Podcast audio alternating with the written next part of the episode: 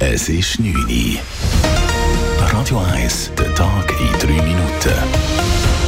Mit der Elena Wagen. Guten Abend.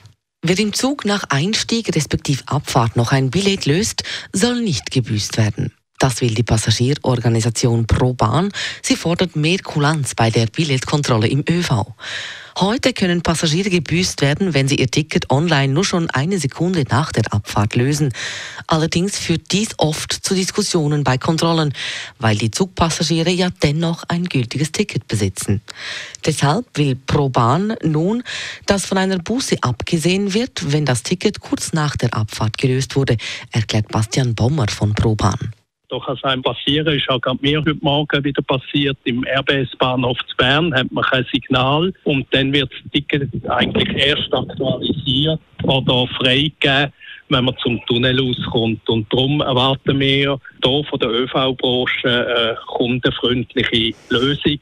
Der Bund will nun auf den Branchenverband Allianz Swisspass zugehen und diese Problematik thematisieren.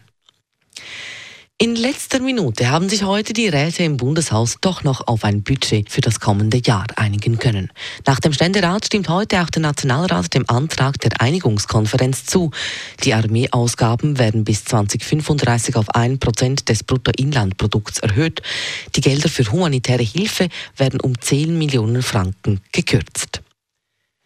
Das Schweizer Parlament will Cybermobbing als explizite Straftat im Gesetz festschreiben. Dafür hat sich nach dem Nationalrat nun auch der Ständerat ausgesprochen.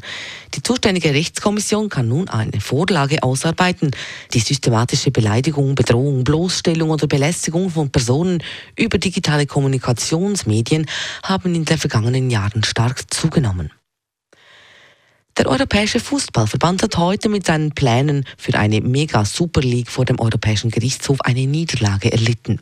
Die FIFA und die UEFA dürfen demnach andere Wettbewerbe nicht grundsätzlich von ihrer Genehmigung abhängig machen und Vereinen und Spielern nicht verbieten, an ihnen teilzunehmen, urteilte das Gericht. Die Swiss Football League stellte sich daraufhin heute Nachmittag erneut strikt zu den Plänen für die Europäische Super League. Die Swiss Football League halte konsequent am Grundprinzip fest, dass der Zugang zu den europäischen Clubwettbewerben ausschließlich über die Leistungen in den nationalen Wettbewerben organisiert werden soll. Radio 1, Wetter.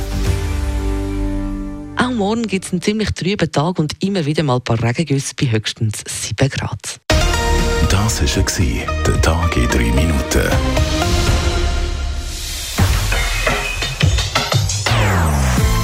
Nonstop. Das ist ein Radio 1 Podcast. Mehr Informationen auf radio1.ch.